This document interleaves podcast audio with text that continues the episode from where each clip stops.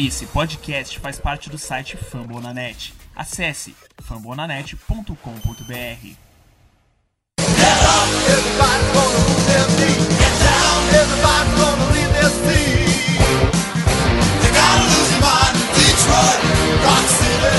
Fala galera, fãs do Detroit Lions, eu sou Daniel Tênis, estou com meu time completo e é mais um convidado hoje. Faremos nosso programa especial pós-draft, depois de uma cobertura, eu diria que foi bastante satisfatória. Espero que vocês tenham gostado da nossa cobertura do draft. A gente tentou falar o máximo possível aqui de possíveis prospectos, mas foi um draft muito louco, especialmente no segundo dia.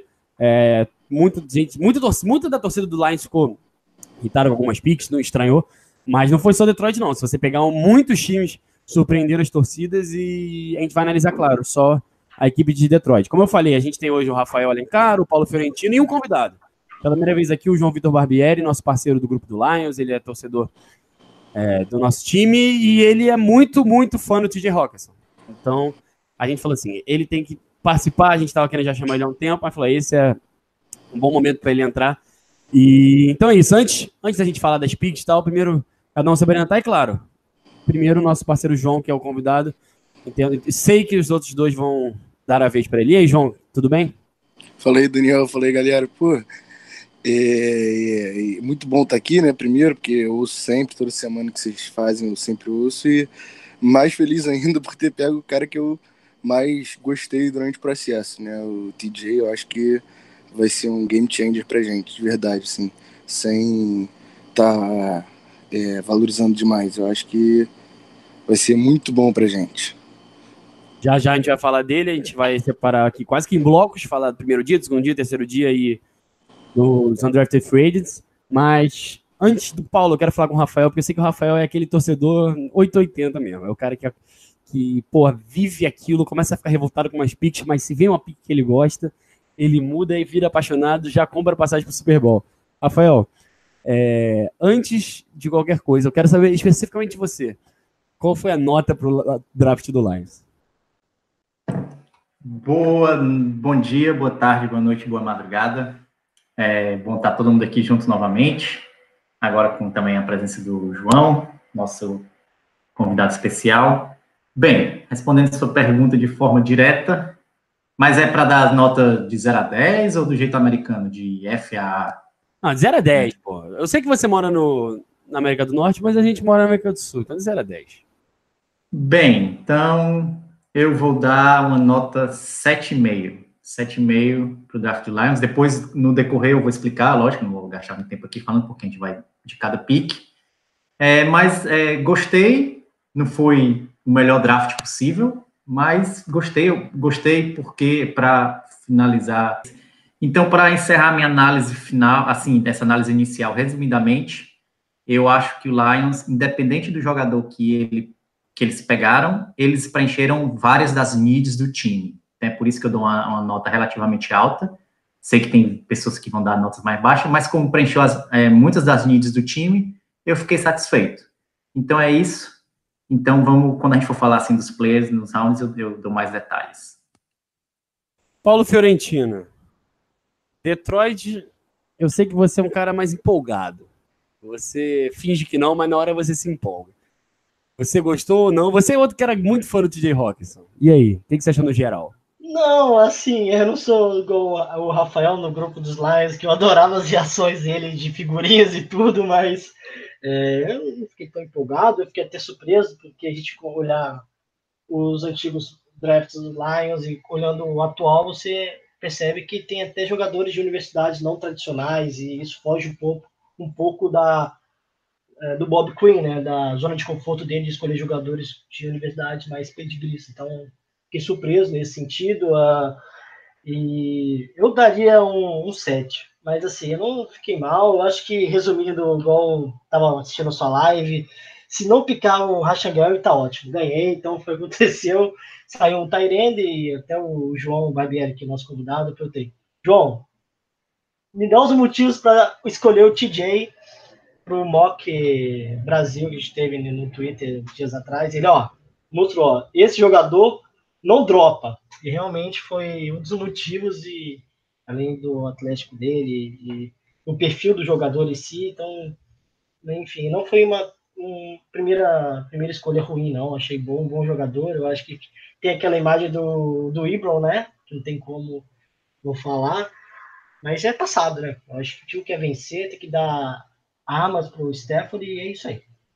Exatamente. Eu acho assim, toda... vamos já falar do primeiro dia. Se não tivesse esse histórico do Lions, que em 2009 pegou o Breno Perigo no final da primeira rodada, um cara que também tinha mãos péssimas. Nunca, apesar de ter tido uma renovação de contrato, nunca foi nada próximo do que a gente imaginava. O Ibron não precisa nem dizer que a gente já falou, debateu muito aqui mil vezes sobre ele. Se não fosse isso, não, eu acho que quase nenhum torcedor do Lions ia questionar. Sabe? Você pode falar, ah, eu acho que Tyrande não vale muito. Eu acho que vale demais. Eu, na NFL de hoje em dia, é, os, os contratos não são tão altos porque são poucos Tyrants que realmente merecem. Porque se você pegar a classe média de Tyrants, o Jesse James da vida, o Nick Boys da vida, ganhando 6, 7 milhões por ano. E tem gente que fala assim, ah, os melhores running backs ganham a mesma coisa os melhores Tyrants. Mas, cara, é, é, um erro a outra, porque historicamente você valoriza muito running backs, historicamente você valoriza pouco Tyrants. Então, é, é difícil você também mudar isso tão radicalmente. E com tão poucos. Né, se você tivesse muito Tyrant bom e muito Tyrant disposto a chegar na, na free agency e, e, aumentar o valor, aí você conseguiria ver que a posição está se valorizando. E Detroit claramente quer investir nisso. A gente falou isso várias vezes aqui durante a off-season, como é, quando o Bob Quinn fala de uma coisa, normalmente ele vai e faz quando ele quer investir numa posição, num setor. Então, ele trouxe o Jesse James, draftou dois talentos, pegou um talento de Android Free que a gente vai falar daqui a pouco. Claro, a principal escolha foi um talento, primeira rodada. Eles querem muito usar o ataque agora é, com dois talentos o tempo todo, basicamente. Ele falou isso na coletiva depois. Falou, cara, eu quero usar. Óbvio que a gente vai ter uma amendola, tal, situações mais claras de passe, mas é, dois talentos hoje em dia na NFL. É, galera fala ah, mismatch tal. Muita gente acha que usa erradamente a questão do mismatch. Ah, talentos que. É, por exemplo, um Jimmy Graham da vida, ah, ele é um mismatch porque ele vai pegar um recebedor menor. Não, mismatch é quando você tem um Tyrant que você a defesa não sabe o que fazer. Você tem dois Tyrants que podem bloquear e podem sair para receber, eles não vão poder usar três, três corners ou três safeties, eles vão ter que montar um time mais alto e o time mais alto vai botar um linebacker para marcar um desses. Então, é, essa é a questão. Acho que Detroit vai conseguir botar times em campo muitas vezes com os mesmos 11 e fazer diversas coisas, com um time muito versátil, com poucas mudanças. Mas, enfim, eu quis falar sobre essa questão do, do valor, porque eu acho que essa eu acho que é a grande questão de crítica, porque o jogador em si, para mim, era dos 6, 7 melhores do draft. Assim, para mim, tinha um topo ali e ele estava nesse grupo de elite. É, foi reportado hoje, na segunda-feira, pelo Sports Illustrated, que o Jaguars ia pegar o T.J. Hawkinson, era o cara que eles estavam visando, mas não esperava que o Josh Allen sobrasse. Tanto que o Josh Allen nem era uma need deles. Mas, enfim, o, o Josh Allen estava ali, eles pegaram, o T.J. Hawkinson sobrou. O Lions recusou as ofertas é, que recebeu. O próprio Bob Quinn falou sobre isso, que teve algumas ligações. Obviamente, a do Broncos, o Lions não foi oficial isso, mas certamente o Broncos fez a oferta para o Lions. Fez, desculpa, o Broncos não, os Steelers. É, a troca que eles fizeram com o Broncos, é, subir da 20 para 10, é, de, dando uma escolha de segunda rodada desse ano, uma de terceira do ano que vem. Eu acho que seria até um pouco. Foi até um pouco barato, até nessa troca com o Broncos. Para o Lions seria até um pouco mais barato. É, entendo quem fala que seria um, uma boa troca, porque num draft, se subir para um linebacker, não, não necessariamente um time vai pagar tão alto. Mas, enfim, eu gostei muito da, da, da, da, da, da pique. Eu sou muito fã do TJ eu acho que era uma need da equipe. E, enfim, João, com você, você tem o um microfone à sua disposição. O que você acha de Thomas Hawkinson Jr., o novo talento de Detroit Lions? É, eu, eu desde pra galera que tá no, no, outro grupo e agora nisso, sabe que desde o início eu, pô, sou apaixonado pelo jogo do cara, ele segura muito bem a bola, o tape dele de bloqueando também é muito bom. Lógico que contra os melhores edges do, do college tem alguns lances que ele, que ele toma umas porradas assim, mas eu acho que, pô, isso ele é, ele é júnior ainda, né? Então, tipo assim, tem uma curva de crescimento absurda. E assim, eu acho que pra galera que compara ele com o Ibon, são coisas totalmente diferentes, né? O TJ, ele dropou dois passes só na carreira dele, né? Nesse ano foi um só, em 49 targets, segundo o PPF, né? E o cara bloqueia, né? O cara, só dele tentar bloquear já, já é melhor do que o Ibram, né? E, e ele bloqueia bem. Além, além de, ter, de, de, todo mundo dizer que ele tem uma personalidade muito boa, né? ele ser apaixonado pelo futebol americano. O cara tava no top 5 do Mel Kiper e do Daniel Jeremiah. E é isso, eu acho que, e logicamente, a gente precisava de Tyrande, né? Nossos Tyrands ano passado foram horrorosos. Então, sempre achei pudesse ser uma escolha nossa, né? Eu até falei também isso que você falou, né? Do que o Jacksonville escolher, eu achava que eles iam escolher ele, mas, pô, na hora que eles escolheram o Josh, Allen, eu fiquei triste, porque eu também queria muito o Josh Allen, mas. E porque eu tava com medo, eu tenho um certo medo deles passarem o TJ, né? Mas na hora que anunciou o TJ, pô, foi uma festa aqui em casa. meu pai e minha irmã não entenderam nada. E, e pô, eu tô muito feliz com o nosso draft. Eu acho que esse moleque vai ser. Tem tudo para ser assim, plug and play. Eu, eu sei que Tyrande demora um pouco mais para evoluir, né? Mas eu acho que o piso dele também é muito alto. Eu acho que ele chega para jogar já e para ser uma peça fundamental do, do, nosso ataque que precisa melhorar muito do ano passado, né?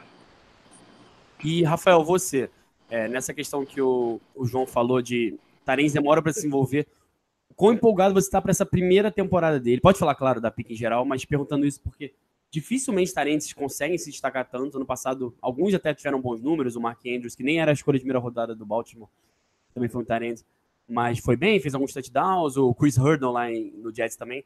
Eu acho que não vai ter números maravilhosos, mas é aquela coisa, ele vai ficar muito em campo, porque a não ser que a tape dele seja mentirosa, é, é, os caras da Big Ten é, que ele segurava não são os da NFL, mas eu, eu, duvido. Eu acho que ele vai ficar muito em campo e vai ter opções. Por mais que a gente tenha trazido muitos jogadores aí grandes para a Red Zone, eu acho que ele vai ser um alvo para o Cephal. Quão empolgado você está pela pique e para essa primeira temporada dele? É, eu fiquei assim, eu também como acho que todo mundo que torce Lions, quando a gente viu o Josh Allen chegando na gente, a gente ficou, meu Deus, a gente vai pegar o Josh Allen, não acredito. E eu juro que eu achava que o, Jaguar, o Jaguars ia pegar justamente o TJ, mas eles foram espertos e pegaram o Josh Allen. Nada contra o TJ, ele é ótimo, o melhor Tyrant, na minha opinião, mas o Josh Allen é, é, um... E também não só pela questão da qualidade do jogador, mas pela questão é, financeira, né? Eu não sei se a galera que acompanha sabe, mas é, a posição que o Josh Allen joga paga-se muito mais do que Tyrant. Então, se você pegar um cara desse no contrato de rookie, de rookie, você vai economizar um dinheiro muito grande. Mas agora, respondendo sua pergunta de forma direta, eu acho que a primeira temporada dele, eu acho que ele não vai levar tanto tempo para se desenvolver. Lógico que ele não vai chegar arrebentando, mas a gente vê o o George Kittle, que é da, inclusive era de, é, da mesma escola que ele, jogaram juntos, chegaram a jogar juntos, é, ele não teve um desenvolvimento demorado, ele já foi, já chegou na NFL e já causou barulho. E ele disse numa entrevista na NFL, que inclusive eu assisti depois, quando, quando foi, o TJ foi draftado, eu, eu fui consumir muito, muitos vídeos sobre o próprio TJ para conhecer ele mais ainda, já conheci, mas eu queria conhecer mais ainda, já que ele era um Lions oficialmente. E o George Kittle, numa, numa entrevista para na NFL Network, ele disse que, que ele comentou com o técnico, acho que foi com o técnico do time de Iowa, que ainda bem que ele estava saindo, porque senão o TJ ia roubar o lugar dele no time. Isso o George Kittle que falou, da boca dele. Então, se, poxa, o cara falou isso dele, ele cresceu bastante no meu conceito. Eu acho que ele vai ter uma boa primeira temporada. Eu acho que, que não só o jogador tem qualidade, mas também acho que o programa de, de Iowa é, faz isso com os Tyrants, né? Por exemplo, o, Fen, o outro Tyrant, o Noah Fent, é muito bom também, então não deve ser coincidência, né? É, o técnico lá sabe fazer com Tyrants. Então, estou muito animado, agora ele é Lions, então temos que, que, dar um suporte. O resto já foi falado, então não vou precisar repetir aqui, ele não tem nem comparação com o Ibram, nenhuma. É, os, prospe é, os prospectos são bem diferentes saindo do college, é, é, perfis bem diferentes. Então, e outra, né, para finalizar, eu acho que é, até vi um, alguns especialistas falando isso, mas eu falei até também no grupo, que é com, com ele em campo é como se tivesse um, um extra é, offensive, offensive line. Então, ele vai ajudar a proteger é, blitz contra, contra o Stafford, ele vai ajudar a proteger, ajudar o jogo corrido, para o nosso garoto Karen Johnson brilhar. E quando ele estiver alinhado, os defensores nunca vão saber se ele vai bloquear ou se ele vai sair para receber passe, já que ele tem muita qualidade no passe. Então, acho que, é, já que o Josh Allen não caiu para a gente, se o Josh Allen tiver, para finalizar agora, de verdade, se o Josh Allen tivesse lá e tivessem pegado o TJ, eu ficaria muito puto o resto da vida. Mas como ele não estava, eu, hoje eu estou muito de boa com o pique do TJ e acho que resolveu uma, need gritante no time. Então, é, parabéns ao Bob Quinn por ter tido essa coragem.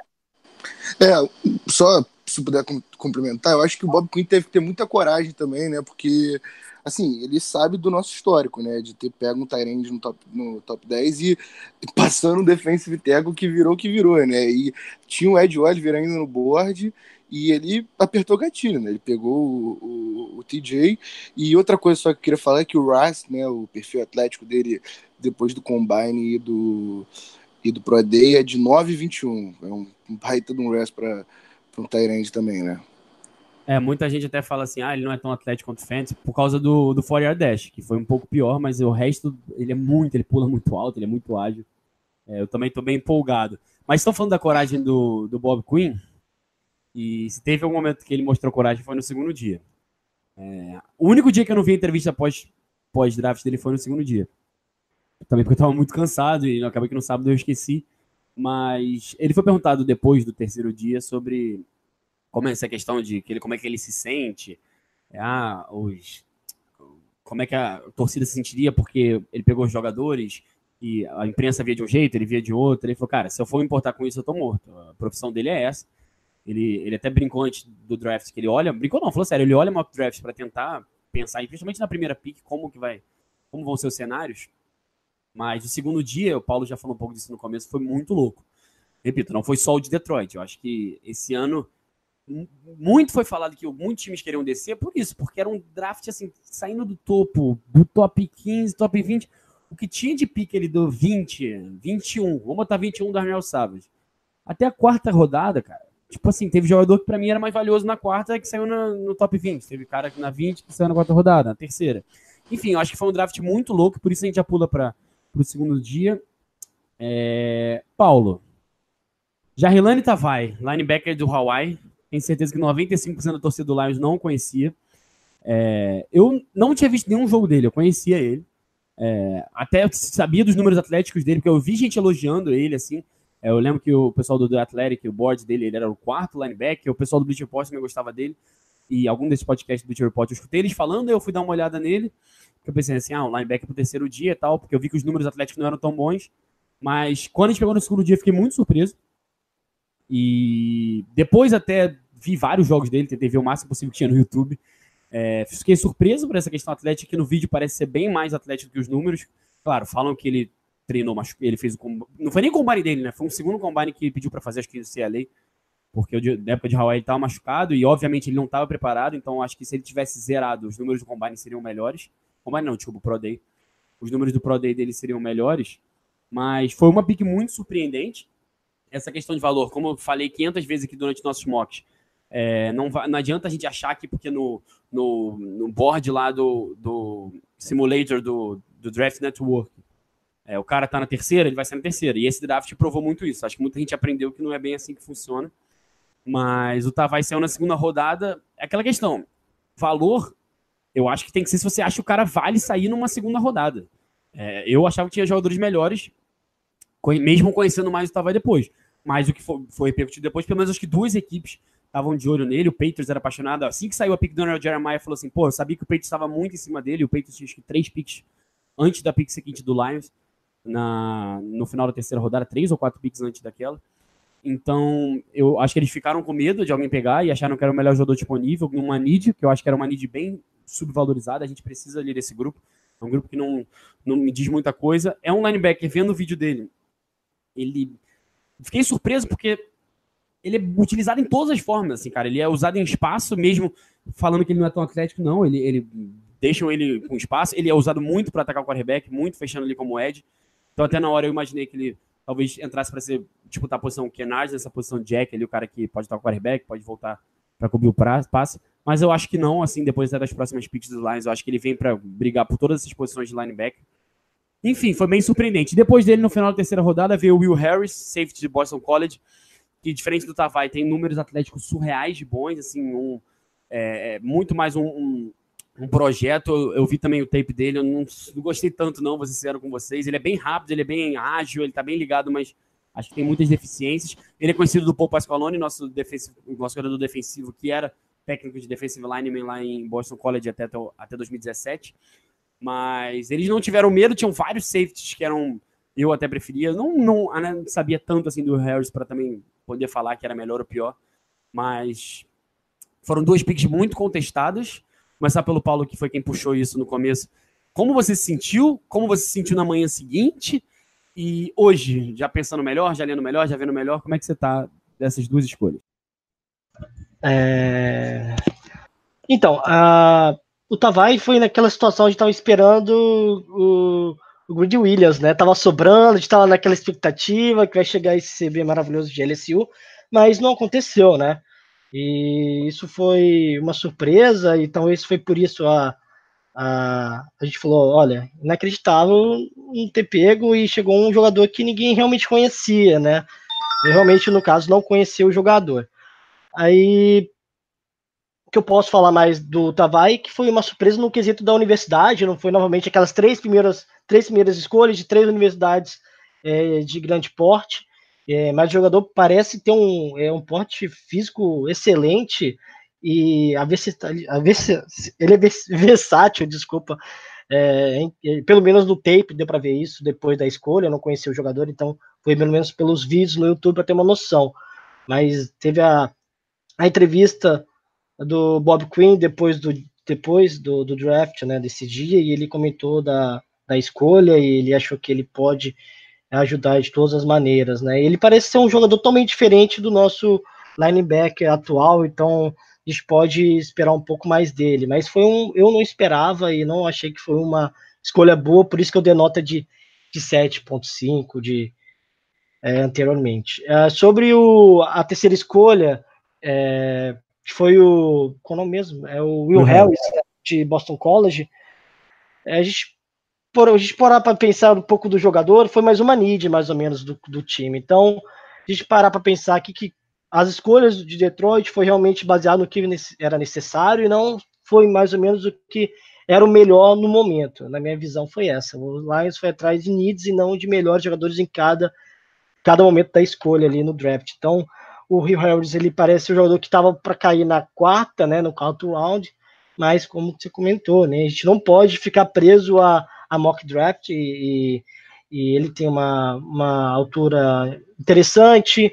Ele, eu não acompanhei ele mesmo acompanhando a FSU, eu não acompanhei Boston College, porque a FSU foi muito mal na temporada, então meio que lixei para esses jogos, então não vi o, o jogo do Rio Harris, mas que podemos falar que é confiar no Bob Quinn, né, gente? É, tudo que ele fez, ele teve respaldo junto com o Matt Patrice. Então, das três primeiras escolhas, nós tivemos duas escolhas de defesa. Então, a gente tem que parar para pensar e ver qual que é qual foi a necessidade total do time nesse momento.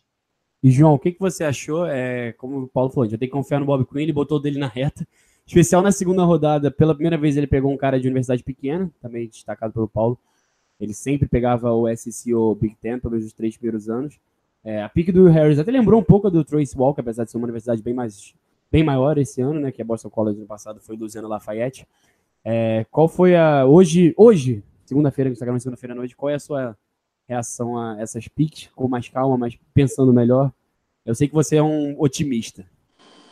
Ah, é, eu, eu gosto assim do trabalho do Bob Quinn. Teve um draft ruim, né? Que foi o do o do Tibor e do Joey Dave, né? Mas o, o meninão lá de, de do Hawaii, ele, assim, ele tem produção, né? Eu, eu sinceramente não sei contra quem Hawaii jogou, mas o cara teve 390 tecos, 41 tecos for loss e 17 sacks e meio, né? Tipo assim, o cara assim, produção ele teve, né? E, e, o que eu li também é que, pô, o cara foi MVP de defesa duas vezes do time, um cara querido, assim, o time. Lógico, na hora ficou todo mundo porra, em choque, né? Com o Greedy no board, é, pô, o Mac Wilson, que ninguém sabia também que ia cair tanto, e todo mundo tinha o Mac Wilson acima dele, assim, né? Na nossa cabeça, eu acho particularmente, e foi, foi uma surpresa, mas hoje eu tô mais tranquilo, eu vi que o cara é grande, eu vi também os vídeos, os, os vídeos dos jogos de, de Hawaii, e foi isso que você falou, o cara é, é versátil, né? E o que Patrícia gosta disso, é de um certo tipo de jogador e que ele possa fazer mais de, mais de uma coisa bem, né? Então eu, eu sinceramente estou tranquilo, assim. Lógico, o, o Greedy, ter passado o Greedy foi, foi triste, assim, né? Foi meio doloroso para pra gente, mas o, o, depois eu acho que depois até compensou com uma escolha futura, né? Mas até por causa do terceiro dia, assim, eu tô bem mais tranquilo com a escolha de segunda rodada e com o Harris também. A gente subiu até, né, para pegar ele, é, subiu cinco escolhas, sei lá, e eu acho que o Bob Quinn e o Patrícia conhecem bem, né? Jogou junto com o nosso coordenador defensivo e é isso, eu tô confiante, eu tô confiando no Bob Quinn, acho que assim, foi um segundo dia estranho, não só pra gente, como vocês falaram, né, para todo mundo, e torcer para dar certo, né? Eu, eu, eu tô nessa, eu tô confiante sim. E você falou que foi um dia estranho para todo mundo, o Paulo falou de nota. O pessoal do Bleacher Report ao vivo deu nota, os dois deram B para a pique do, do Tavares, que eles gostavam muito. Mas, se perguntasse na hora pro nosso Rafael Alencar, eu aposto que a nota seria F para as duas. Rafael, e aí? Fa abre o jogo sobre, sobre sábado. Como, não, sábado não, desculpa, sexta-feira, como você estava sexta-feira à noite. Porque eu, quem procurar, pode achar live do futebol. Eu fiquei meio em choque com as duas piques. Mas eu, você no grupo eu vi que ficou bem revoltado. Não, é verdade. Com a primeira pique, né? A segunda pique eu não fiquei, mas eu vou explicar já já por quê. Mas a primeira eu fiquei assim, né? Eu botei aquele. A primeira reação foi aquela, aquele GIF do, do, do, do Snoop falando Who? Né? Quem? Eu não fazia a mínima ideia de quem era o cidadão. Não vou mentir, não vou enganar o nosso ouvinte. Nunca tinha ouvido falado, ouvido falar. Ele não apareceu em nenhum dos meus mocks. Se, se apareceu lá no final também não dei bola, porque não conhecia. Se fosse o nome que eu tivesse, eu estivesse vendo nos meus mocks sempre na segunda ou terceira rodada, eu ia pelo menos falar, não, já vi esse nome, mas não, não vi nada. Então, na hora, fiquei revoltado, é, xinguei muito no grupo, usei meus memes, né, que, com aquelas, aqueles memes que ficaram famosos com a cara dos jogadores desesperados do Giants. Mas é isso, é, vocês já falaram tudo do jogador, eu só vou dizer que, que saiu uma entrevista com o cara que cobria o time que ele jogava lá no, no Havaí, então tá no Pride of Detroit, né? Se alguém quiser é, ler, eu achei interessante porque é um cara que acompanhava o dia a dia do time, né? Então é um cara que tem mais conhecimento do que nós todos, porque o cara via ele jogar no dia a dia, então ele tem muito que, que falar do, do, jogador. Então vai lá, corre no Pride of Detroit lê a entrevista, achei muito interessante. E eu vou só dizer aqui uma coisa sobre ele para resumir, uma palavra bem clichê, mas que resume bem o que ele é e que o Daniel até já falou também, que ele é muito versátil. O cara jogou em várias posições, então ele tem experiência em todas as posições, e acho que é isso que o Patrícia queria quando e pediu para o Babuquim draftar ele. O cara jogou até de Panther, teve um jogo que ele foi o Panther do time, porque o Panther teve uma, uma emergência, e ele assumiu o jogo inteiro como Panther, então você tira por aí, né? Então, é isso que eu vou falar dele. No meu segundo pick, é, eu não fiquei tão revoltado, porque eu estava acompanhando no.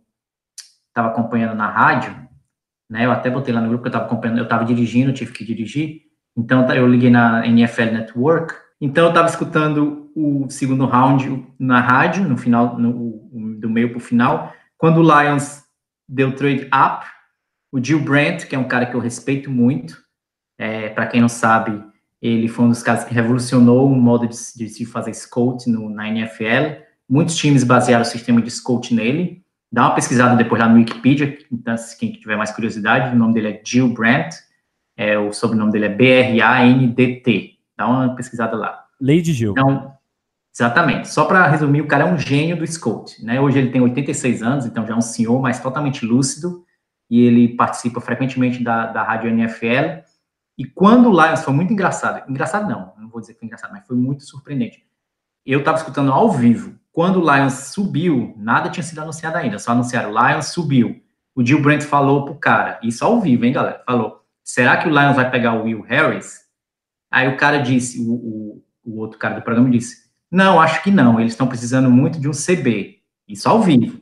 E o Jill Brent, aí ele perguntou, mas por que você acha que eles pegariam o Will Harris? E o Jill Brent falou, eu gosto muito dele ele, para mim, é um dos melhores jogadores que ainda está disponível no draft.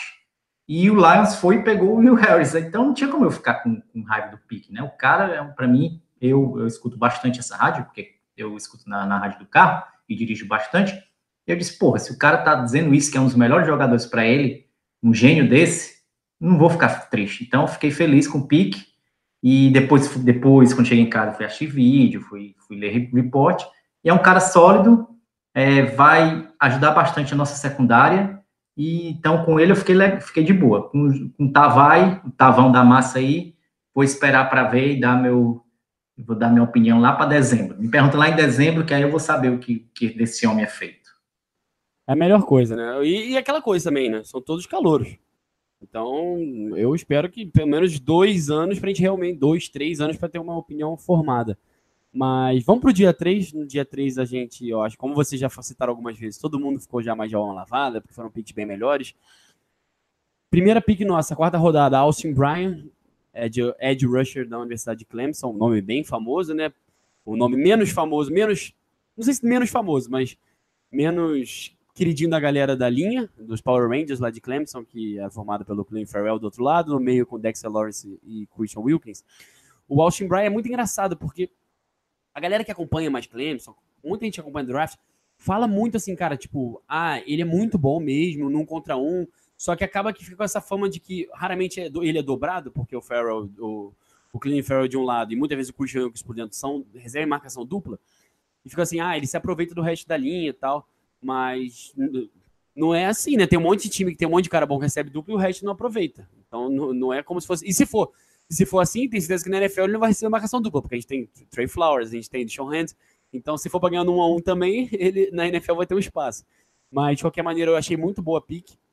Eu via ele saindo ali na quarta, quinta rodada. Ele teve uma lesão. Muita gente esperava que ele saísse no final. Eu acho que por conta dessa lesão no, no. Acho que foi peitoral, se não me engano, no ombro, não lembro agora. Mas eu não, não via nem motivo por quê, assim, não era uma lesão super séria. Ele acabou não podendo fazer os testes. Mas é um cara que eu acho que é mais atlético do que, do que muita gente espera. É, o Lions deu aquela. Foi aquela coisa curiosa na hora da pique. Quem revelou, não me lembro agora, foi o jogador do Lions, falou Austin Bryan, linebacker Clemson. Então, quem, quem, e quem, para quem não sabe, quem é que manda essa posição junto é o time. Então, o Lions poderia botar defensive end ou linebacker e botou linebacker. Então, talvez seja um indicativo de como eles pretendem usar. Claro, acho que vai usar de tudo.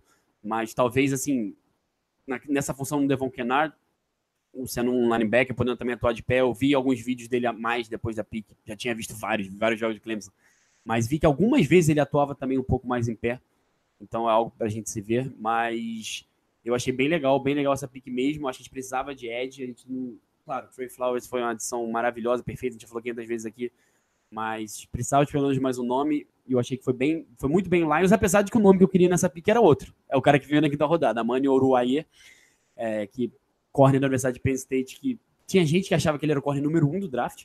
Muita gente achava. Estilo, que... hein? Estilo, hein? Porra, esse aí. É, é, é até é, a dúvida que tem muita gente tem é por que ele caiu. E até agora não tem nenhuma justificativa. Já vi justificativa pro Mac Wilson, pro John Taylor, pro próprio Ben Shaw que a gente pega no Undrafted Free Agent várias justificativas para vários jogadores. Pro Uriah, é, ele caiu tanto, é porque ninguém conseguia falar o nome dele, entendeu? Cara, essa é uma boa justificativa, que eu escutei que o pessoal tinha medo. Mas ele vem pra gente na quinta rodada. Muita gente falou assim, cara, esse é o encaixe perfeito, e eu concordo. Ele é um cara que pode jogar pressão, parca zona.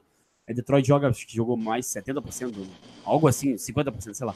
Mas jogou mais da metade da temporada com em, em zona, em zona não, desculpa, em marcação individual. Então, diferente de outros corners mais badalados, até que eu gostava mais, por exemplo, Byron Murphy ou o próprio DeAndre Baker, que vem de esquemas muito diferentes da universidade, teriam que repreender. Claro que corner, assim como Tarente, é muito difícil ele ter impacto no primeiro ano. Mas ele, pelo menos de esquema, não vejo muita diferença. É um esquema mais pro da defesa de Penn State. Então, é um cara que não vou ficar surpreso se ele, não sei se na primeira semana, mas em breve ele virá titular. É, já no começo, meio da temporada. Do outro lado do Slay, chega sem pressão para ser o corner 1, isso é legal. É, talvez se ele saísse no, primeiro, no final da primeira rodada, na segunda, para um, um, time que precisasse de muita ajuda na secundária, ele chegasse já tendo que marcar os melhores recebedores tal. Aqui ele não vai precisar fazer isso, é um corner tem um bom físico, então muitas vezes é o, a única crítica que a gente tem aos que às vezes o caras maiores e físicos ele acaba se enrolando um pouco. Mas eu fiquei bem empolgado. Na sexta rodada foram duas escolhas de ataque. Então, depois de ser ignorado por cinco rodadas, o ataque voltou na quinta rodada. O Travis Fulgham, recebedor de Old Dominion, uma universidade pequena, que famosa pelo Oceanis Minis, Ed Rush que foi pro, pro Giants, a gente também pegou um, undrafted free veio de lá. Tem, ele é mais um slot, não jogava sempre no slot, mas é mais visto na NFL assim. É um cara não tão rápido, mas é, é, não bem dos melhores separando, mas é um cara com boas mãos, faz bem rotas.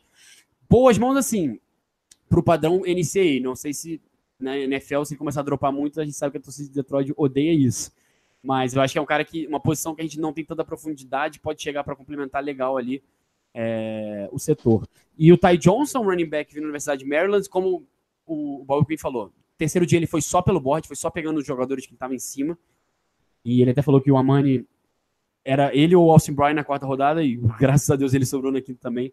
Mas o Ty Johnson acho que chega para brigar ali. Ele não, na faculdade não mostrou ainda se é um running back que consegue receber. Então não dá para garantir que ele vai ser um substituto do Riddick e tal. Mas acho que depois do Karen Johnson, talvez o CJ Anderson, mas também acho que não dá para cravar o CJ Anderson. Tá muito em aberto quem é que vai para a temporada. E na última rodada, dois jogadores que são diferentes desse resto de caras muito atléticos que Detroit pegou. Isaac Naura, que Tarente é bem famoso para quem acompanha college, porque era um dos principais jogadores do ataque de Georgia. Foi a, a, final há dois anos, que ano passado brigou até o final, perdeu SC num, num, grande jogo contra a Alabama. É um cara que bloqueia bem, e bloqueia bem no SC, ou seja, provavelmente vai chegar bloqueando bem na NFL. Foi, entrou no processo pré-draft. Tirando os dois de Iowa, de Iowa, ele era ali um dos tarentes mais falados, só que ele teve um combine horroroso, talvez o pior combine de todos os jogadores. Então, acho que só o Jalen Ferguson, que não foi o Combine, mas foi o Pro Day, é, para mim teve uma coisa, teve testes físicos tão ruins. E isso praticamente derrubou ele. Mas o Bob Quinn falou, cara, o tape dele não é tão ruim, muito pelo contrário. Ele na SC consegue é, separação, consegue, é bem mais fluido do que os números parecem. Então acho que na sétima rodada valeu muito, muito a aposta. Acho que quase certo que ele vai, garantir uma das posições do elenco. A gente tem muito poucos talentos pelo menos talentos confiáveis, tirando Jesse James e o, o, TJ, nenhum tem vaga garantida. Eu vejo o Naura bem nessa briga. E o PJ Johnson, defensive tackle, teve só um ano, curioso até, ele foi para a NFL. Bom para ele que ele conseguiu ser draftado, né? Porque a maioria do, desses caras que saem antes não tem conseguido ser draftados. Ele veio na Universidade de Arizona. É um cara que, até para você ver, também muito pouco atlético, grandão. Você já, na hora eu falei, no tackle, eu não conhecia ele. Mas você vai ver o tempo dele, viu em dois jogos, não, joga por todos os lugares da linha é, aposta completamente. Não sei se ele vai fazer o elenco, deve ser cara de practice squad durante a temporada, mas é, para desenvolver, totalmente projeto. É, esses últimos quatro, acho que são caras para brigar por vaga no elenco, e os outros dois certamente estarão no elenco. Começar pelo João, falei pra cacete. Preciso dar uma acalmada aqui. É, João, e aí, o que você achou dessas picks, especialmente essas duas primeiras? Ah, o, o Amani eu não tenho o que falar, né? Pô, eu, se pegasse ele na 43, eu provavelmente, quer dizer, com certeza tá mais feliz na hora do que com, com o nosso linebacker novo, né, o Jahai lá. E, e assim, eu, eu vi os tapes dele, eu vi, pô, ele era o quinto cornerback da galera do PFF, o Matt Bomb, né, que é o, o sujeito lá por trás do Russ, ele, pô, falou que era o cornerback 1 no board dele. Então, assim, eu, eu via muito mock, lógico que a gente não deve se basear no mock, mas botando ele para seis vezes na primeira, início de segunda. E, assim, quando a gente passou ele na terceira e na quarta, eu falei, pô, agora já era, né? Não, não deve estar no nosso board, deve ter feito alguma coisa. E aí chegou na quinta, pegaram ele, pô, foi, foi sensacional, né? Uma need nossa, por mais que o Coleman tenha chegado ali pro, eu acho que para Nickelback, né? Que é onde ele vai bem melhor que outside, por fora. E e assim, eu acho que ele vai brigar com o Rachel Melvin ali naquela. O Mike Ford, os outros caras, para jogar aberto do outro lado do Slay, né? E o Austin Bryan eu gostei também, é um cara que eu tava vendo os, os stats dele aqui. O cara, pô, teve produção também, né? É lógico, uma linha muito boa, mas isso é o que o Daniel falou, né? Não é sempre que tem jogador, os caras estão numa linha boa que eles produzem. O cara teve 8 sacks e meio nos dois últimos anos e 15 tackle for nos dois últimos anos também. Então, assim, né, não fez o combine, né, nem o pro dele, tava machucado, mas quarta rodada eu acho que super vale. Ele é atlético, como o Daniel falou também, eu vi muita gente falando que ele pode jogar de jack, né, de outside linebacker, na posição do, do, do Kennard. E eu, assim, eu fiquei mais feliz assim, com o terceiro dia do que com, com o segundo dia. O, o running back lá, o Ty Johnson, eu procurei assim, também os stats dele, tudo. O moleque é bem atlético também, o rise dele é 8, 8 cacetada. E tem vídeos que ele corre muito, ele é muito rápido com a bola na mão. E, a gente precisava disso, né, no, no nosso, no, no, nos nossos running backs. Nenhum deles é, é bem rápido, assim, é nem o Karen Johnson, nem o Zenner, nem muito menos o CJ Anderson. O Reed que, para mim, tem que ser cortado ontem, né? Não entendo o que, ele tá fazendo lá. O, o Karen Johnson recebe bem a bola. Não tem, ele não tem mais função, na minha opinião, assim. O wide receiver eu também achei uma boa. Assim, ele, eu vi, ele tava no 128 do board da PFF também. E tem um jogo contra a Virginia Tech que eu vi que realmente parece ser bem bom. Ele é grande. E tem o Res bom também, mais de 8 de Res. Então eu acho, e o você falou dos dois últimos, para mim é exatamente isso. Eu acho que o Náutico pode sim terminar no elenco de 53, não é nada atlético, mas se bloquear e, conseguir correr algumas rodas já tá bom para ser terceiro tarendo. E o PJ, né, o, o nose tackle, que você falou que roda bem, realmente eu não vi ainda os vídeos dele, mas tem até história curiosa, né, que o cara teve câncer na perna, teve algumas situações bem adversas e e conseguiu dar a volta por cima, jogar, né, universitariamente, no universitário é maneiro, e, porra, melhor ainda ser draftado, né, então o cara já é um mal bem vencedor, né. Então é isso, eu fiquei bem, bem empolgado com o nosso terceiro dia, o Amani para mim foi questão de valor, nossa, talvez até a melhor escolha, né, e é isso, eu tô muito empolgado para nossa temporada e acho que, que foi um draft, assim, que o Bob Quinn ele sabia que ele estava num, assim, é último, podia ser o último draft dele e ele teve culhão para fazer o que ele realmente acreditava que ia melhorar o time, entendeu? Acho que, que é isso. E se teve alguém que foi de 8 para 80, foi o, foi o Rafael. Rafael, você ficou muito feliz no terceiro dia. É, fala aí, eu sei que o, o, o João falou do Amani, foi nossa melhor pick de valor, eu diria que foi uma das cinco melhores picks do draft em relação ao valor. Concordo, mas, concordo. É, mas, ô Paulo, se quiser falar, Paulo, pode falar isso também do Rafael. Não, não, não, eu só queria deixar claro que como esse mock, não, esse draft foi bem diferente do mock na questão de ir atrás de, eu claro que tava precisando de tarentes, mas não, não acreditava que tinha culhão de trazer dois tarentes, mas o Isaac Nauta é, foi um tarente mais block, a gente já tem isso no, no nosso elenco e precisava mais de Tyrants recebedores, realmente que pegasse a bola e não dropasse e tivesse culhão, e pegamos um, o Jess James. Sempre Jess com James. uma tadinha, né, Paulo? E Você não, vale mas eu nada, tenho que né? falar, porque na, no, Você não vale não. nada. quando draftamos o TJ Roxon, na hora o Ibram foi lá e comentou no tweet de tão filho da mãe que ele é, entendeu? Foi, tipo assim, é inacreditável o cara tem tempo no meio de tudo e falar dos Lions. Eu fico puto com isso, entendeu? Cara, vou dar desgasgar o cara, entendeu? Mas assim. Cara, eu achei que a gente ia passar um podcast sem falar do Ibra, a gente ia Não dá, não dá, vezes cara, não dá. Desculpa, não dá. Com o Ibro não dá. Mas é isso. Mas tô falando que realmente Tyrene foi uma solução. Eu quero até reforçar o que o João comentou. É o culhão que o que Detroit tem. A questão, só mais falar um pouco da questão do Amani, né? Como que tava caindo. Assim, Detroit Amani não, não, tem- fala o segundo nome dele. Ah, eu não vou falar, não. Não vou correr esse risco Fala, de dar uma de. Fala, fala. Ouro, Não, é, é- Oruari. Oruari. Oruari, Oruari, Oruari. acabou, acabou Oruari, tá bom, fe- feliz. Tá com a voz. Vou perguntar pra. O Não, peraí. essa voz ficou maneira. Se for perguntar pra, calma perguntar pra mãe dele como é que pronuncia, ninguém sabe. Que tá saindo do Rafael essa voz de novo? Calma aí. Vai, vai, manda, manda Então, ver. Vai ter Ah. edição, não. Essa parte tem que ficar, não tem como. tem que ficar, não tem como não. Mas é que eu tô querendo dizer o seguinte, o é, os Lions não tem essa, não tem, graças a Deus, não tem essa mania de pegar jogador mesmo com problema extracampo, né? Não tem, não é uma franquia que tem essa capacidade de jogador péssimo pro elenco. Então, se draftou a Mãe na, na quinta, então é, foi realmente por, foi que sobrou mesmo, foi sorte e pegou o jogador. Não acho que não foi problema de extracampo, senão acho que sairia na internet algo do tipo, vazaria algo desse, desse tamanho.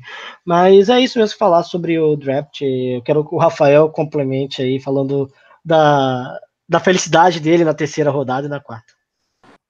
Então, eu fui realmente de 8 a 80 é, no, no terceiro dia, principalmente por conta do Amani, eu não esperava, eu achei que ele ia sair a qualquer momento.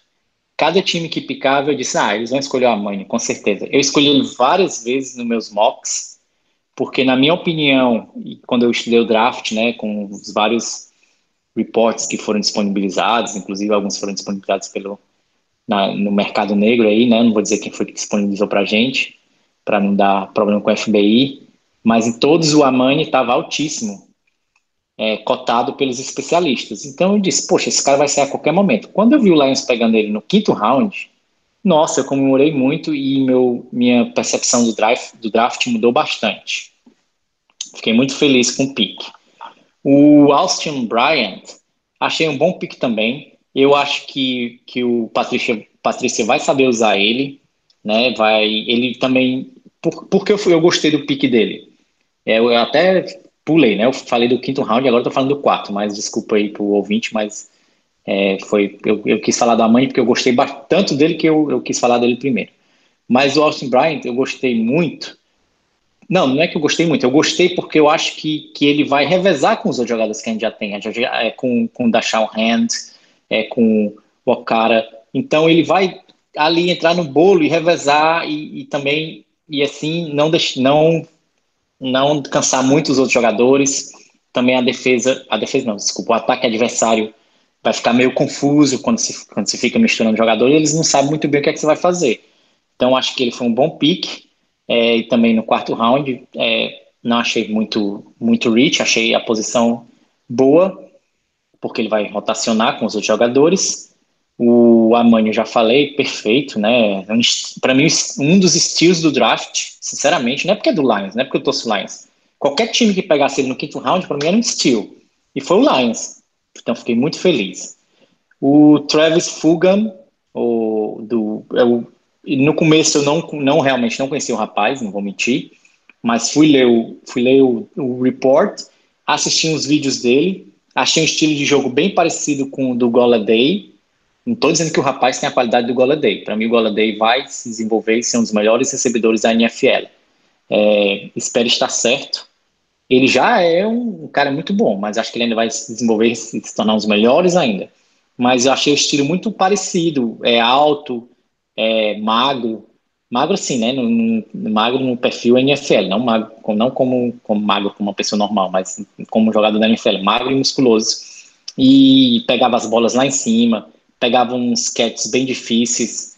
Então, é, ia lá em cima, o, o coitado do, do do marcador tentava pegar a bola, mas ele era mais alto e pulava mais alto, então ele sempre descia com a bola. Então lembrou bastante o Goladay e também eu fiquei, sab eu fiquei sabendo, lendo os, o profile dele, que ele é um ótimo bloqueador, né? Inclusive para o jogo corrido, que vai ajudar mais ainda o nosso time.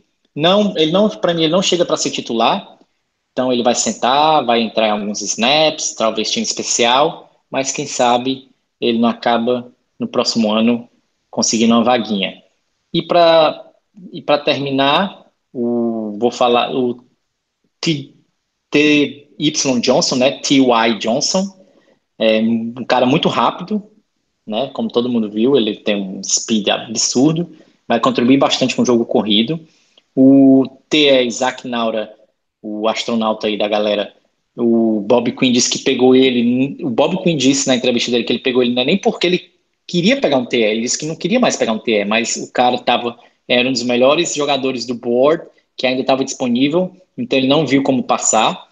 Então, é, poxa, é sétimo round, o que vier, o que, o que der é lucro. Se der alguma coisa é lucro, se não der também não tem problema nenhum.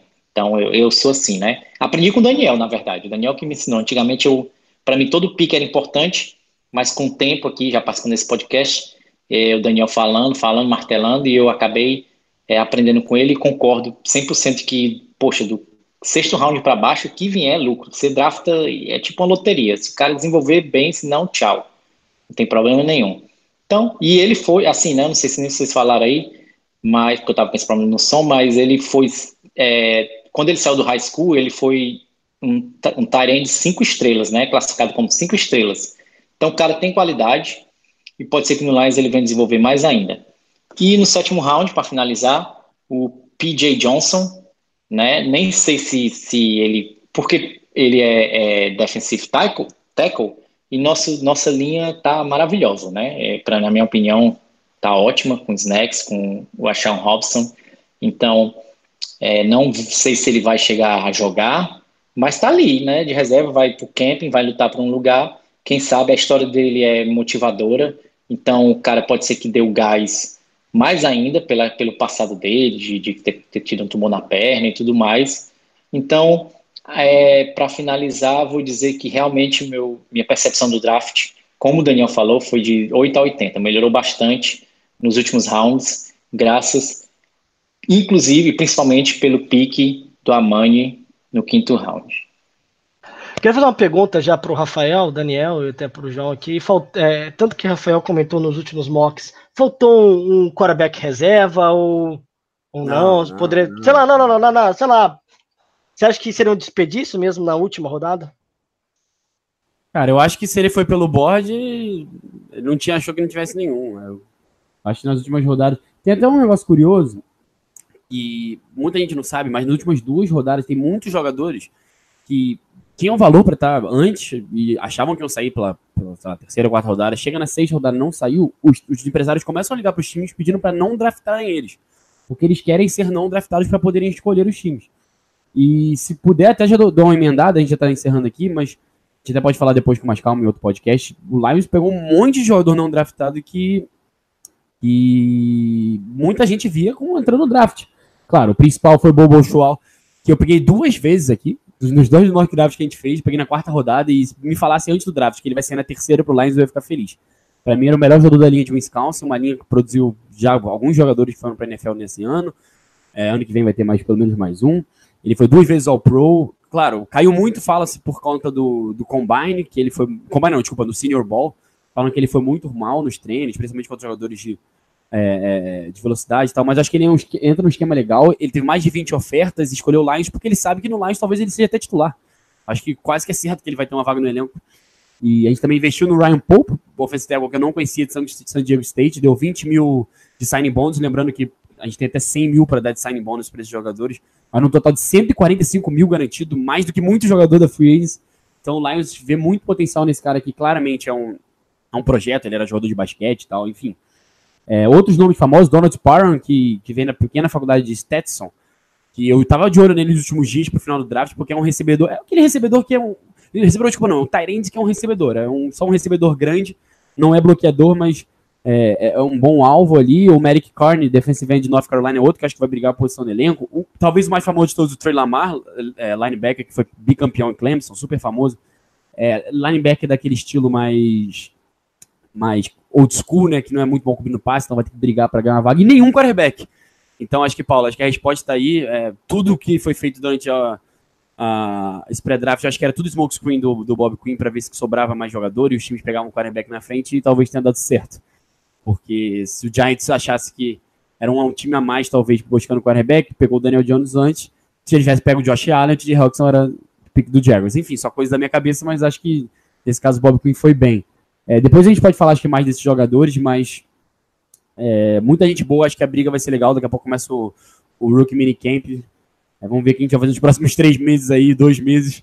Mas, enfim, pessoal, é, terminar aqui, te pedir primeiro do João. João, obrigado de verdade. Sempre convidado, espero que outras vezes esteja com a gente. Grande abraço.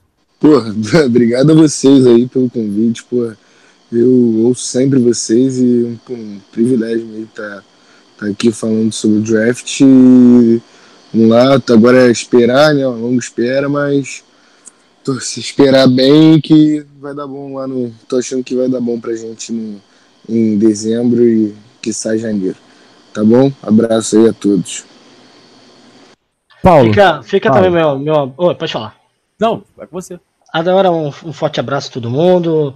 É, segue a gente nas redes sociais, tá? Arroba LionsPrideBR no Twitter. Ó, escute o podcast no, tem no Deezer, tem no Spotify, segue a gente lá, tem no, na Apple Podcast, tem no podcast da Google, tem várias plataformas para estar tá escutando e participando, dando feedback, sempre importante, né? E é isso aí, até o próximo podcast e forte abraço. Rafael, meu robozinho favorito. Fica tranquilo, tem três meses para acalmar. É, eu acabei zoando todo o programa, né? Mas acho que daqui em diante. Foi editado, ninguém sabe, foi editado. É verdade, daqui em diante eu vou usar só o celular. Então, é, é isso. Fica um abraço aí para quem escutou. Vai, é, fique, continue acompanhando a gente. Sempre a gente vai tentar trazer aqui notícias do Lions, que, que é relevante, relevante, só, desculpa, relevante para o ouvinte. Eu só queria finalizar dizendo que o draft é engraçado porque se tivesse mudado a ordem de alguns jogadores, talvez é, muito, muitas pessoas da mídia especializada estariam dando uma nota mais alta para a gente, estariam dizendo que a gente teve um bom draft. Então, é, eu espero que o Bob Quinn saiba o que, que, o que estava fazendo. Isso a gente só vai saber depois que começar a season. Então é isso. Agora é acompanhar o camping, os free agents. O Bob Quinn já disse, acho que foi hoje ou ontem, não, não sei qual foi o dia, que vai ainda analisar o mercado de free agents veteranos, que, que, que ele não que ele acha que não terminou ainda, então pode ser que o Lions ainda assine alguém. Então é isso, fiquem ligados que se o Lions assinar alguém, com certeza a gente vai comentar aqui. E fica um abraço. Ah, e escutem também o podcast de Daniel The Genius. Quase É, recomendo bastante. Muito obrigado. Muito obrigado. É a maior, maior, a maior autoridade de draft no Brasil. Ele vai dizer que não é, mas Não, para mim não, é. Então, não, não, mas é. Não, não adianta. Então acompanhem, viu? Abraço e boa noite, boa tarde, bom dia, boa madrugada. Valeu, galera. Grande abraço. Até a próxima.